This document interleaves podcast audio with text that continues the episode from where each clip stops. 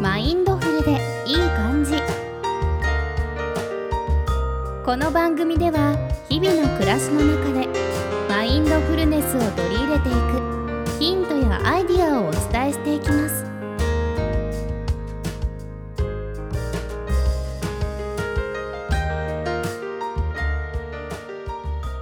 皆さんこんにちは、りさです。マインドフルでいい感じ、本日もよろしくお願いいたします。よろしくお願いいたします。はい。とあっという間に2020年も終わりということで、ははい、いそうですね。はい、本日は今年の振り返りを少しして終わりたいなと思いますが、はい、はい、どうですか？今年はどんな一年でした？そうですね。あのまあとにかくコロナが大変で、ああ、そうですね。年の始まりはオリンピックイヤーだなんて言ってうん、盛り上がってたのに、んまさかの、そうですね。えー2月ぐらいからですかね。はいはい。はい。まあ一番怖いのはこう先が見えないというか、んどう対応していいかわからないことがうんうん起きてるっていう、そういう怖さがありましたよね。うん、そうですね。ははい、本当に自粛をし始めてい。はい2月くらいから、えで、まあ、その時はやっぱ自粛しなくちゃっていう風になったんですけどどんどはんいどんどん人数が増えたり減っえたり、はい。ええでまた今すごく増えてますけど、はい。ね、結局いつまで自粛したらいいんだろうって、ね、自粛一つとっても本当に先が見えない1年で、うんそうですよね。ねえ、本当働き方もこう、ね、リモートワークなんていうのがうこんんな風に出て、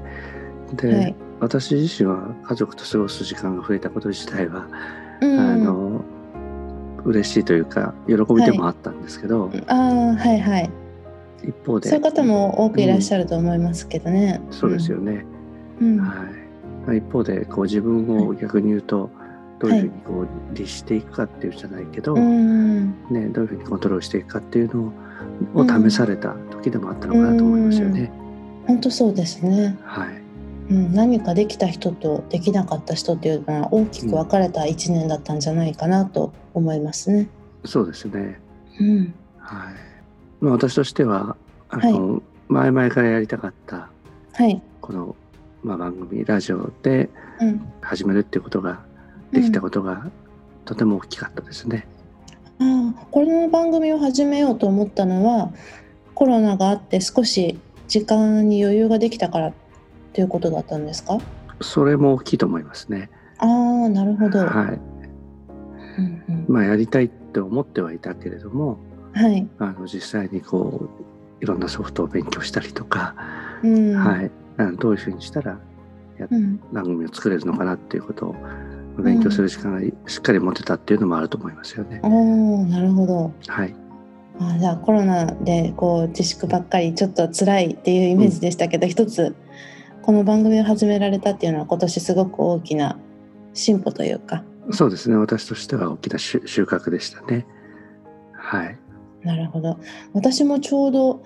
この番組を始めた時期っていうのははいあの、まあ、前にもお話ししたと思うんですけどええ主人の実家を出てすごはいはくい生活の転換期うんだったので、ええまあ本当にコロナがある中うでんいろいろとこう生活のこととか不安なことがあったんですけど、はい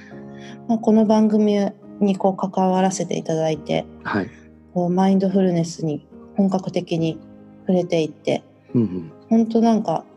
助かった部分がすごくたくさんありましたね。ああそう言っていただけると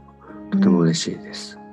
いえいえはい聞いてくださる聞いてくださってる皆さんもそうだといいなと思いつつ、ですよねはいはい本当になんかそんな1年でしたね。はい、うんまあちょっとねこの先どうなるかわからないですけども、うん一旦、まあ、かなり特殊な今年は1年だったと思うので、うんはい。これを逆に、